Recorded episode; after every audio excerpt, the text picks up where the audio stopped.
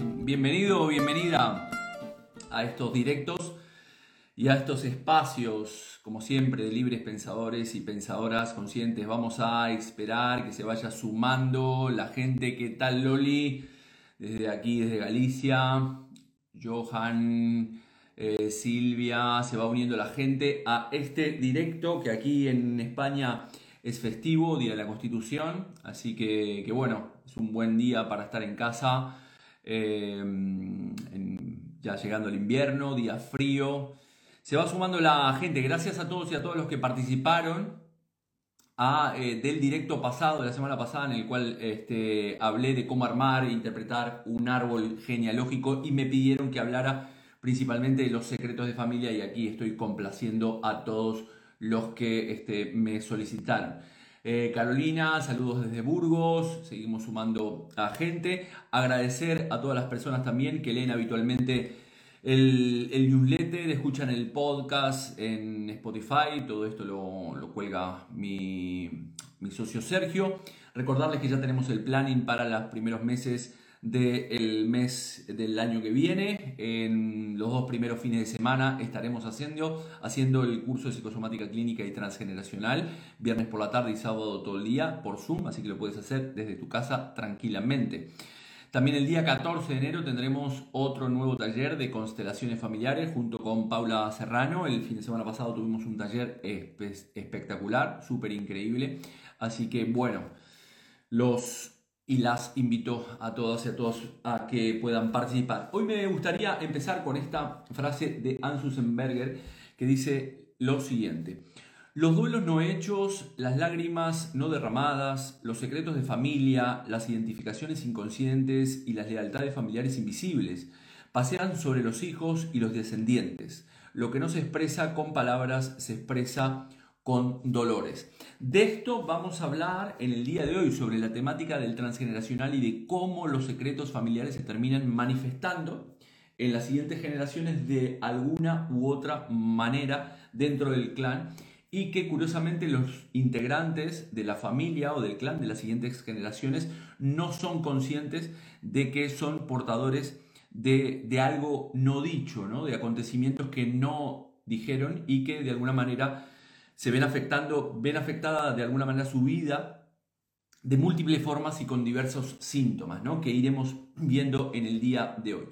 ¿Cuáles son básicamente los dos dramas importantes que podemos este, determinar dentro de un motivo de consulta? Los dramas, los dos tipos de dramas principalmente eh, conscientes. Por un lado tenemos los dramas colectivos, es decir, todos acontecimientos de, de dramas vividos por un país, por una región, por una ciudad, la dictadura, los niños desaparecidos, el holocausto, etcétera, etcétera. ¿no? Luego tenemos los dramas familiares de, de, un individuo que si bien lo ha vivido un propio individuo puede afectar al resto de la familia. Como digo, estos dos primeros dramas, colectivo y, y familiar, son conscientes y eh, se ven y, pueden analizarse, ¿no? Pero dentro de los propios, del propio clan familiar hay muchos dramas eh, inconscientes que están depositados en el inconsciente colectivo del propio clan. Estos dramas son escondidos, como digo, en esa caja, como pueden ser principalmente los secretos familiares, de los cuales hablaré hoy en día, ya que me lo han este, solicitado. ¿Cuáles son estos, tipos de dramas que buscaremos dentro del clan? Dramas que superaron de alguna manera los umbrales de tolerancia de alguien y que, esa persona ha tragado y no ha transmitido en las siguientes generaciones, principalmente temas de muerte, ¿no? muertes, duelos bloqueados, muertes injustificadas, asesinatos, gente desaparecida. También a nivel de enfermedades podemos encontrar eh, secretos que se, que se formaron en el clan por temas psiquiátricos, eh, malformaciones, el tema del dinero relacionado a quiebras, pérdidas de fortuna, desalojos, este, eh, relacionados a herencias, etcétera, etcétera. ¿no? Entonces, estos tipos de secretos son los que vamos a ir a buscar en nuestra familia, ya que todos de alguna manera, mm, todos conocemos en nuestra familia ciertos temas que eh, eventualmente no se habla. ¿no? Cuando uno va a preguntar, yo tengo este, muchos casos dentro de la consulta que cuando les pido que hagan su árbol genealógico y van a preguntar a su clan familiar sobre temas del, propio clan, de cómo murió tal persona, cómo murió tal otra, cómo fue su vida. Básicamente hay un secretismo total dentro del árbol, dentro de la propia, del propio clan, eh, y, o no pueden acceder a las fechas y la persona, las personas se enojan cuando les preguntas, no quieren hablar porque se revuelven, etcétera, etcétera. ¿no? María Torok, este, y Nicolás Abraham ya hablaban hace muchísimo tiempo sobre el tema de los secretos de la familia y habían desarrollado el concepto de la, de la cripta. Todas las familias, de alguna u otra manera, guardan secretos. Algunos secretos son bastante simples, pero otros son bastante duros, que son difíciles de, asumir para lo que es el propio sistema de clan y todos esos secretos son guardados en el inconsciente emocional del, clan familiar y son los que de alguna manera afectarán sintomatológicamente. Estos secretos pueden eh, producir daños tanto a nivel emocional como físicos y también así como un sufrimiento muy importante en las siguientes generaciones o también pueden llegar a, manifestarse en los comportamientos de los integrantes de las siguientes generaciones, eh, como digo, y ahora vamos a ver básicamente cómo son que, funcionan, ¿no? Porque de alguna manera ese comportamiento de esos integrantes lo que intentan es mantener eh, dicho secreto en el inconsciente familiar. Por ejemplo, cuando hay una sintomatología, una sintomatología determinada en varios integrantes de una misma familia, tenemos que ir a, ver dentro de la familia. Ese, ese psicoshock está dentro del clan familiar y tendremos que estudiar el propio árbol familiar. Eh, cuando una sintomatología, como las que diré ahora más adelante, se están repitiendo dentro del clan, tendremos que ver y una de las posibles causas podría ser el tema de eh, los secretos eh, familiares. ¿no? Dentro de los síntomas que podrían producirse podemos encontrar cosas muy simples, dependiendo de la masa conflictiva, dentro de lo que nosotros dominamos, psicosomática clínica, la masa conflictiva, cuanto más es la masa conflictiva, cuanto más un drama supera los umbrales de tolerancia de uno de los individuos, más es la sintomatología. Y ese secreto podría generar un simple problema de, de bruxismo o un problema de laringe o eventualmente si es algo bastante, bastante más complejo, podría inclusive desembocar en un, este, un cáncer de garganta. ¿no? Entonces es muy importante saber cómo, cómo, cómo, cómo, cómo ha sido un poco la historia este, dentro de nuestra familia. Los secretos surgen mm, porque se dice que nosotros como padres queremos de alguna manera proteger a, a nuestros hijos y, por eso ocultamos esa información. Pero no nos damos cuenta que al ocultar esa información lo que estamos produciendo dentro del clan es un, es un sismo bastante grande. También se pueden ocultar los secretos por, por, miedo al juicio, miedo al que dirán de nuestra familia, si contamos esto en el pueblo, esto es muy típico, lo he escuchado muchísimas veces, en base a las creencias de un individuo que tiene, que tiene eh, las creencias de un propio individuo o del propio clan familiar hace de que ese secreto se mantenga dentro de nuestro y al final no lo, no lo contemos. ¿no? Los secretos pueden ser de diversas índoles, pueden ser relacionados a eh, relaciones familiares, relaciones amorosas, relaciones reproductivas, eh, sexuales, etcétera, etcétera. Pero el común de todo este tipo de, de secretos de diversa índole es que básicamente se excluye a uno o varias personas dentro del clan. Los que no conozcan, los que no conozcan este secreto son los que padecerán de alguna manera este síntoma, pero este, aquellos que, lo conozcan, evidente, evidentemente no. A veces no conocemos el secreto conscientemente y eso es lo que, por esa fidelidad familiar inconsciente de la cual hablamos habitualmente, lo vamos a tratar de mantener dentro de mi, de mi inconsciente y dentro de mi clan, incluso si tengo que enfermar para no darle salida a ese, a ese secreto, como por ejemplo decía un problema en la laringe, un problema en, en la garganta o un tema de este bruxismo. El otro día me preguntaban en el directo, por eso hice este directo, la semana pasada me preguntaban, bueno, si cuento el directo, yo decía que había que contar los secretos familiares, ¿no? Y me decían, no, es que si le, se lo cuento a una amiga, vale, ¿no? Bueno, tu amiga no enfermará pero el resto de la familia seguirá enfermando porque recordemos que esa información se transmite de generación en generación. Muchas veces cuando hay alguien dentro del clan que no siente que pertenece a, la propia familia o, que sienten que hay algo que es oculto para ellos o que cuando están, como digo, cuando están buscando las, las fechas del, del, propio clan para armar el árbol genealógico o quieren averiguar sobre cómo murió tal persona, cómo fue la vida de tal persona y no se lo cuentan, es que ahí es donde tenemos que empezar a investigar porque estas personas que tienen estas sensaciones o estas emociones relacionadas son los que de alguna manera padecerán este síntoma. Básicamente en el pasado también había, se, mantenía se mantenía bastante oculto todos estos, estos temas. ¿no? En el pasado no se hablaba de los abortos, no se hablaba de los hijos fuera del matrimonio, de los abusos, de las orientaciones sexuales, del incesto, etc. ¿no? Hoy en día podemos hablar de una persona que es gay o lesbiana dentro de una familia con total normalidad, pero ahí atrás, a la vuelta de la esquina, hace pocos años atrás, en las, en las generaciones de nuestros padres, por ejemplo, era algo como que era una vergüenza total para la familia, ¿no? Las creencias sociales que pueden haber o costumbres este, también que se puedan tener dentro de la propia familia a nivel emocional, esto hace de que los integrantes no hablaran, se contenían las emociones y al final intentar olvidar este, este pasaje, este drama, esto que generó mucho dolor, eh, dejar pasar eso era como de alguna manera una cárcel emocional o lo puede ser hoy en día para aquellas personas que puedan mantener ese secreto. ¿no? Hoy en día mantenemos una comunicación un poco más amplia dentro de las familias, hay una, una apertura, pero sin embargo todas las, todas las familias siguen siendo de alguna manera sistemas complicados en la gestión de este tipo de, de información familiar. Vamos a ver cómo funciona un secreto y esto es lo que expliqué en un directo hace mucho tiempo en el cual ponía este ejemplo que voy a, exponer ahora. ¿no?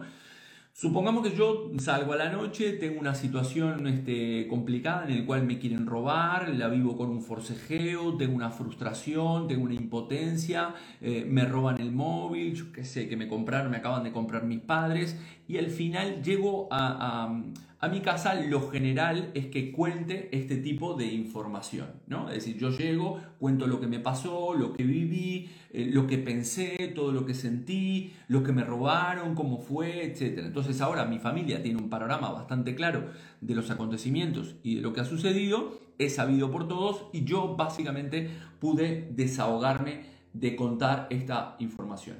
Pero supongamos que yo llego con toda esa información y al final no la hablo, no la comparto con mi familia, mi familia empieza a no, no comprenderme qué me pasa, por qué tengo estas actitudes, estas conductas, y mi familia comienza a suponer o a presuponer qué cosas me están este, pasando, ¿no? Porque ya no salgo como antes, ya tengo determinados comportamientos depresivos, no veo películas de robo o donde hay violencia y entonces básicamente aquí los miembros de la familia se hacen tres tipos de, preguntas, ¿no? Es decir, cuando veo a mi hijo que se está comportando de esta manera, que está depresivo, preguntamos, ¿no? ¿Será culpa mía? ¿Ha hecho algo malo? ¿O ha hecho algo él o ella vergonzoso que, que no se atreve a decirme la verdad? Entonces empezamos a, a presuponer, ¿no? Pero a partir de este momento en el cual yo he tragado esa información y no he contado lo que me ha sucedido, aquí los, los miembros de la familia se adaptan a mis cambios a partir de ese momento y solo dicen que a partir de tal fecha yo he cambiado mi actitud. Este, este, acontecimiento que yo no fui capaz de contar a mi familia es el que decimos que pasará a las siguientes generaciones o las siguientes este, líneas magnificado o amplificado. Aquí estoy poniendo un, ejemplo, como decimos aquí en España, muy chorra, ¿no? muy, muy, muy básico. Eh, las siguientes dos generaciones se dicen que son las que padecerán el secreto nuestros hijos, nuestros nietos pensarán que al final son los causantes de ese comportamiento que yo tengo, porque no los, no los quiero, no quiero estar con ellos, o porque tengo conductas o comportamientos eh, negativos, ese daño emocional ya está hecho. Y al final mi nieto me pide, por ejemplo, que lo acompañe a, dar una vuelta en la calle. Y yo como tengo ese trauma en mi inconsciente que no fui capaz de verbalizar y no lo verbalicé nunca, al final yo me niego, no salgo por la noche, él, él pensará que yo no lo quiero, que no quiero compartir tiempo con él o con ella, etcétera, etcétera, y se adaptan a este comportamiento, pero ese secreto y esa experiencia que me ha superado a mí los umbrales de tolerancia es la que quedará en mi inconsciente individual, se trasladará al inconsciente colectivo y serán las siguientes generaciones las que tratarán de mantenerlo. Y a su vez, curiosamente, cuando este niño sea padre o abuelo, tal vez pueda repetir este mismo comportamiento que ha heredado de mí como padre o, un abuelo. Como decía, este ejemplo puede ser muy fácil y muy sencillo, pero también podemos hablar de este, cosas bastante más heavy, como por ejemplo un abuso, ¿no? Antes eh, el tema de la iglesia que hemos escuchado infinidad de veces, abusos este, de curas a los niños o una persona, un abuso de, alguien dentro del clan familiar. Esto, evidentemente, va a limitar a la persona este, abusada que transmitirá estas conductas, estos comportamientos, estas acciones o incluso esa sintomatología del propio shock a las siguientes generaciones, como estoy diciendo.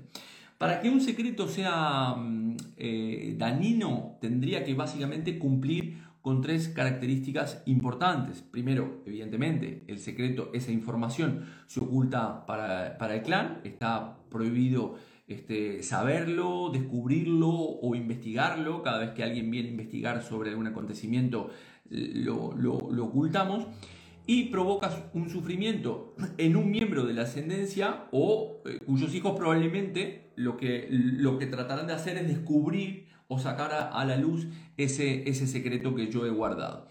La gravedad del secreto está determinada básicamente por la importancia que tiene dicho secreto para la, la, propia unidad familiar y de cómo a partir del conocimiento de ese secreto se pueda, pueda afectar a la familia. ¿Qué quiere decir esto? Que se tratará de mantener eh, el secreto debido a que pensamos que la unidad familiar está en peligro. Es decir, si yo cuento esta experiencia, cuento quién soy en realidad, cuento lo que me ha pasado, cuento, eh, yo qué sé, que me han violado de pequeño, que he tenido bullying, que me han acosado, que no sé, que maté a alguien, cualquier cosa, cualquier secreto puede hacer, porque pienso que lo que van a pensar de mí, el juicio que me van a hacer y que esta familia se va a romper con, este, con, este, con esta información, es lo que se mantiene eh, y será transmitido de generación en generación. Los secretos relacionados, tenemos varios tipos de secretos, como dijimos, con el origen, ¿no? con el origen de la propia persona, los hijos este, no deseados, hijos de otro padre, hijos abandonados o regalados, que se regalaba hace mucho tiempo este, aquí en España a, personas que tenían muchos hijos y había hermanos o hermanas que no podían tener hijos y, se les daba para que los criaran este, y al final crecían esos niños o niñas pensando que eran esos eran sus padres y al final eran sus tíos o, hijos separados al nacer o adoptados o hijos que nacieron también eh, de una violación, por ejemplo.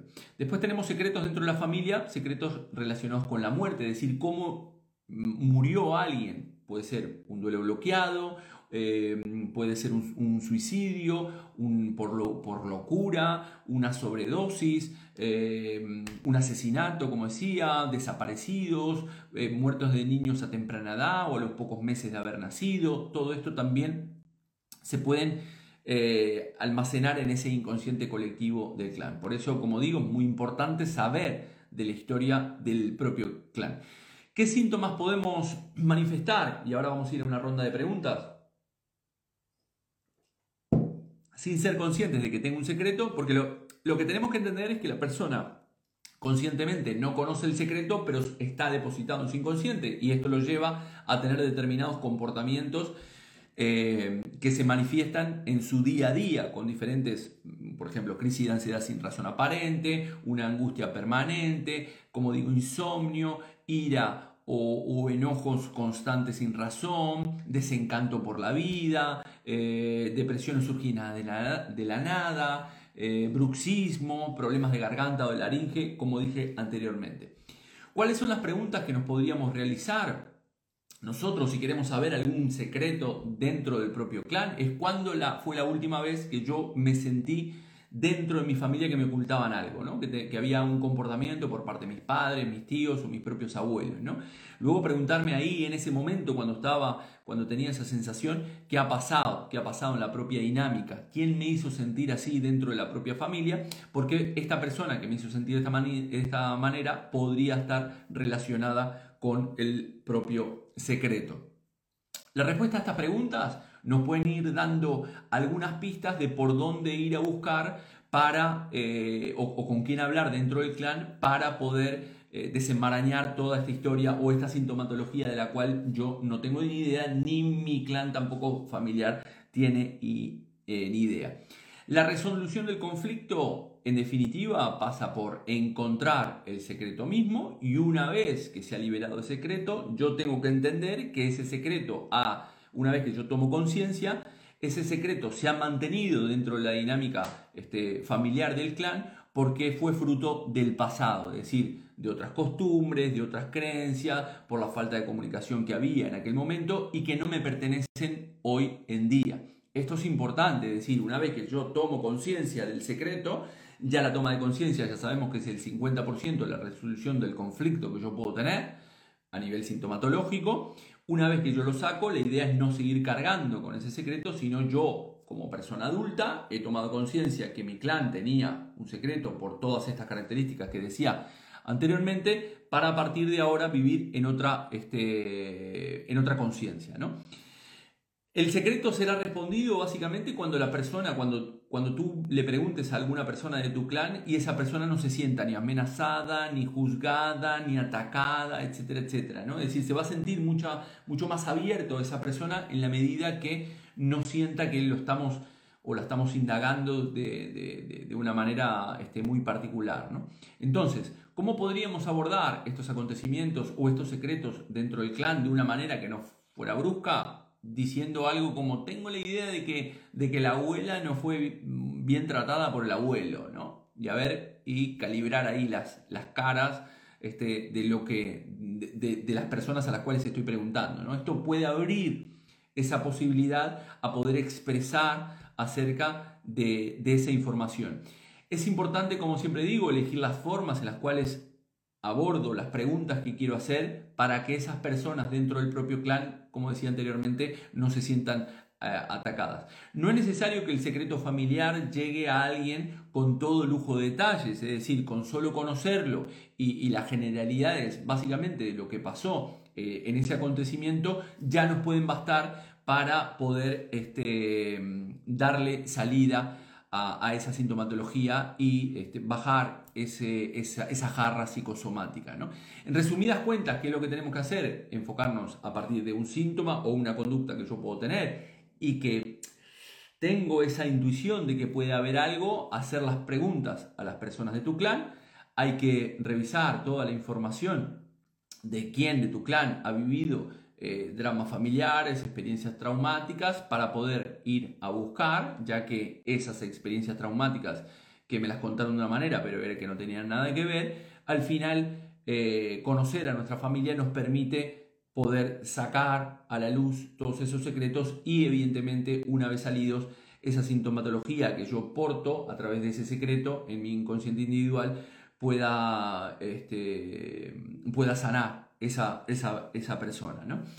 Vamos a ir a una ronda de preguntas que tengan por allí relacionado. Es muy, muy importante, como hablé la semana pasada, de conocer el árbol genealógico a través de las fechas, saber que, de quién podemos llevar memorias a través del mismo nombre, a través de las fechas, a través del parecido físico, a través del número de hijos, a través de la propia problemática eh, o a través de este, afinidades emocionales que yo pueda tener con alguien dentro del propio clan. Entonces el estudio del árbol genealógico, a partir de ahí, yo veré con quién tengo memorias, siempre digo en el cual que nosotros partimos del motivo de consulta, es decir, viene una persona con un determinado problema, con bruxismo, con insomnio, con eh, eh, un cáncer de garganta, como dije, un problema de laringe, cualquier otro tipo de, de afecciones, ver desde cuándo lo tiene esa, esa, persona o si está afectada desde el día que nació o de que es pequeño, entonces ya nos tendríamos algunas pistas de que eh, tendríamos que ir a buscar a las anteriores generaciones, a nuestros ancestros. Entonces,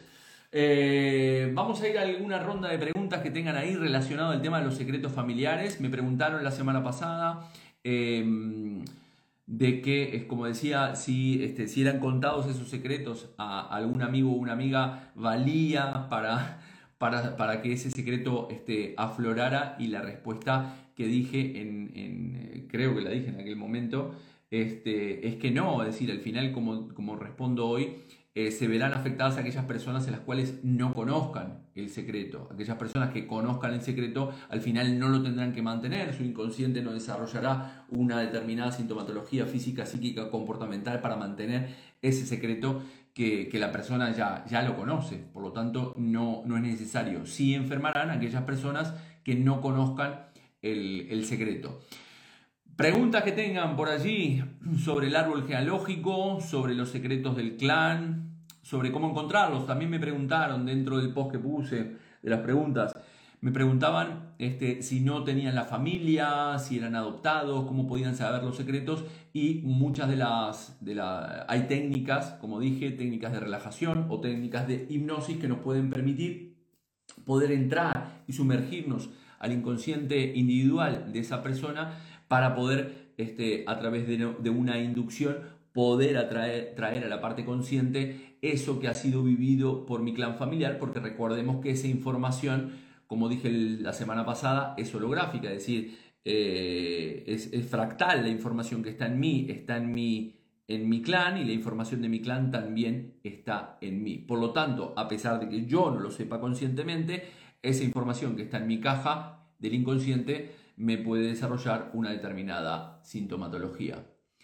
Si yo tengo un secreto y lo digo a un psicólogo, lo libero. Te liberas, te liberas tú, te liberas tú en, tu, en, en, bajar tus umbrales de tolerancia dicho a que lo, lo, has dicho, te liberas tú.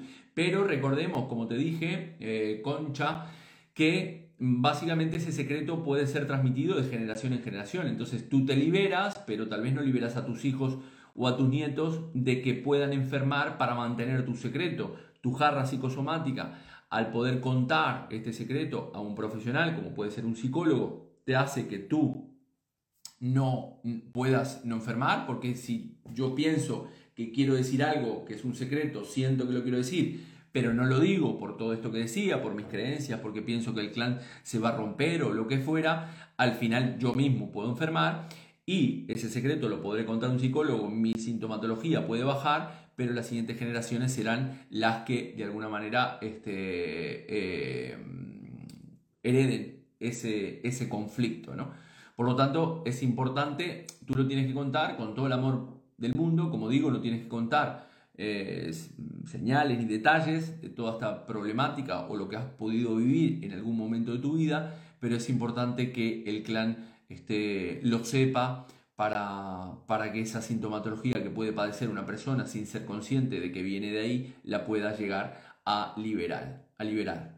Em, más preguntas que tengan sobre los secretos familiares, el árbol genealógico. Siempre digo, no, no te creo que no tenemos conciencia todavía como, como, como seres humanos de la importancia que tiene el árbol genealógico o el estudio del árbol genealógico el estudio de nuestra historia familiar, porque nosotros somos fruto al final de todo lo vivido por nuestros padres, de todo lo vivido por nuestros tíos, de todo lo vivido por nuestros abuelos y ancestros. Entonces, esto es muy, muy importante, eh, estudiar el árbol. Eh, Concha, si me dice, si lo cuento a hermanas y marido, cuéntale a las personas que tú piensas que pueden tener alguna problemática relacionada a esta, como te dije, problemas de insomnio, problemas de bruxismo, problemas de laringe, problemas de garganta, que puedan llegar a, y a través de ese árbol genealógico. Entonces, tú lo cuentas a esas, a esas personas que te interesan o que ves que pueden llegar a tener una determinada dolencia, se los cuentas a ellos y liberas tú y liberan ellos los que, los que saben este secreto.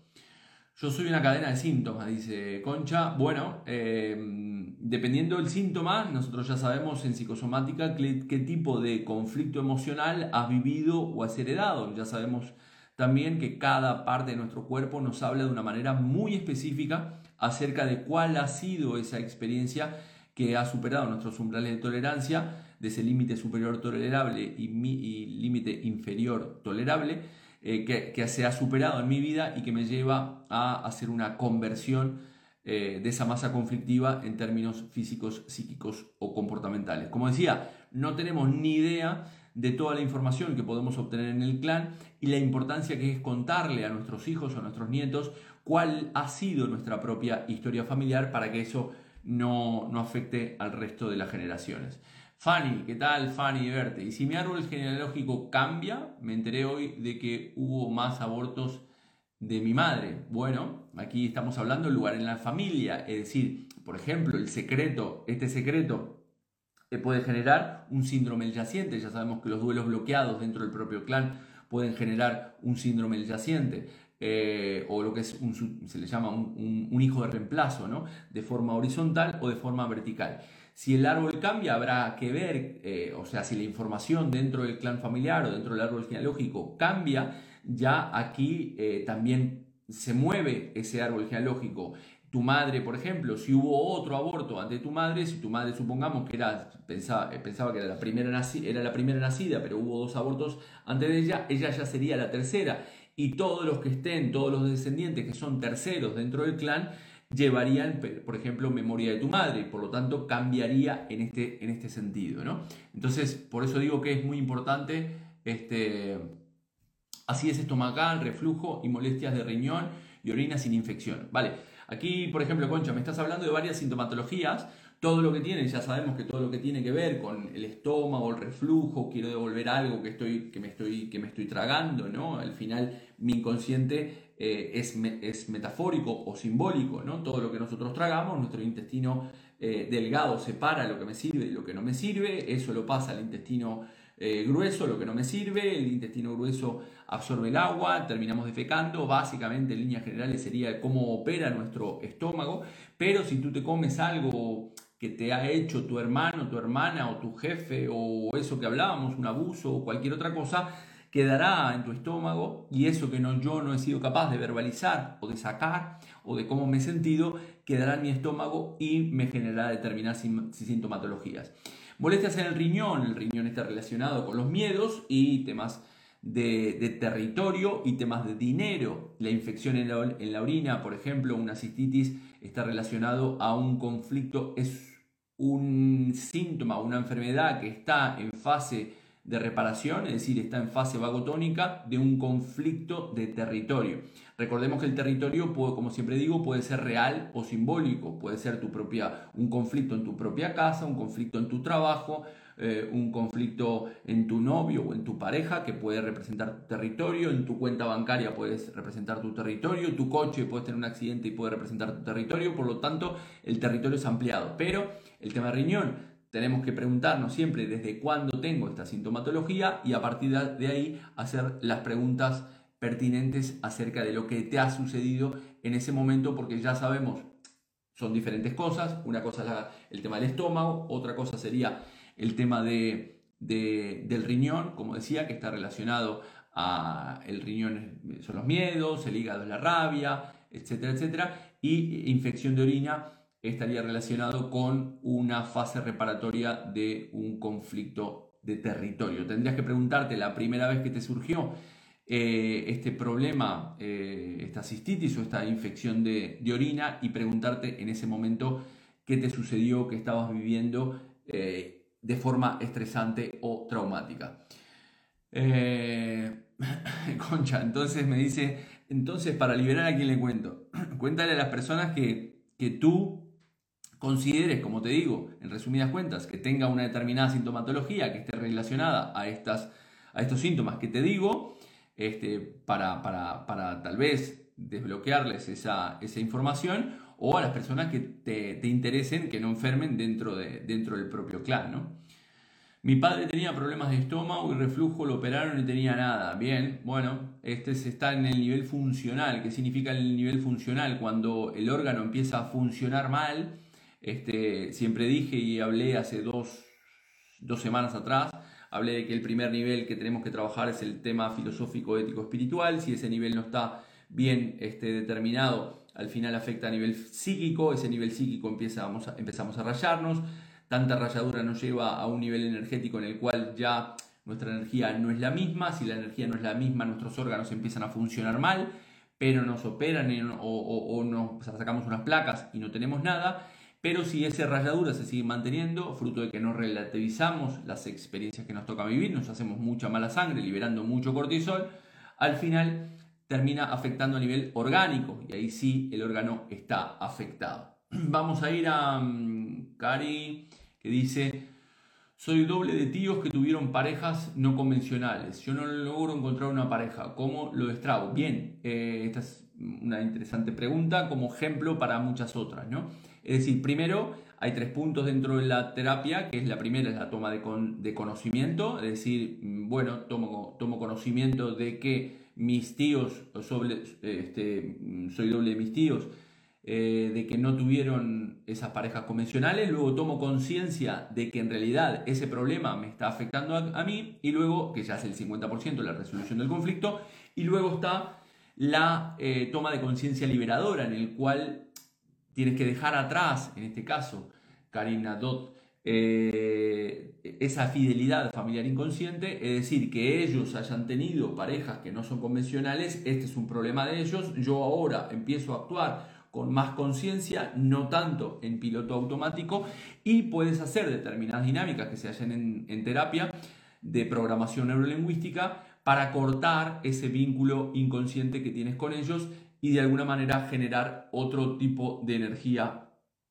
en tu vida para poder traer o atraer otro tipo de, personas. Ya sabemos que cuando heredamos una memoria de alguien del clan tenemos dos posibilidades. O básicamente repito el patrón y entonces estoy teniendo, mm, soy doble de mi tío, de mi abuela que tenía problemas con las parejas o nunca se casó lo que fue, no sé, lo que, lo que sea. Y entonces yo estoy repitiendo esa historia o puedo reparar el propio drama, pero en la reparación también nosotros no estamos viviendo nuestra propia vida. Esto es muy importante entender, porque a veces se dice, no, estoy reparando y nos pensamos que reparar la vida de un ancestro es algo beneficioso. No, no, no, no.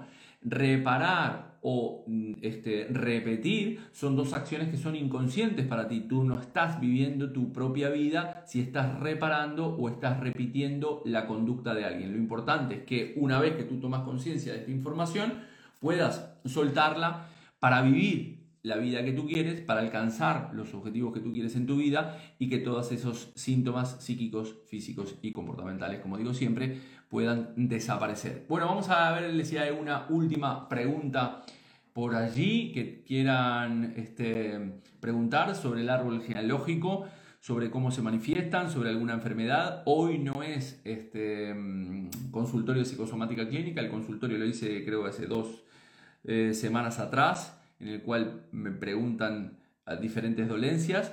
Pero bueno, hablamos, este directo va a quedar grabado, hemos hablado de los este, secretos familiares y de cómo esos secretos, al no decirlos, se nos puede afectar a nosotros principalmente porque se convierte en una cárcel emocional y como dije también anteriormente, puede transmitirse en las siguientes generaciones que tratarán de mantener, por esa fidelidad familiar, tratarán de mantener este secreto este, bajo raya. Eh, ¿Qué más? Em, ¿Desde qué generación tenemos que tener información? Dice el OPCA, eh, a cuatro generaciones, por lo menos hasta tus bisabuelos. Es importante este, que, tengas información de tus bisabuelos.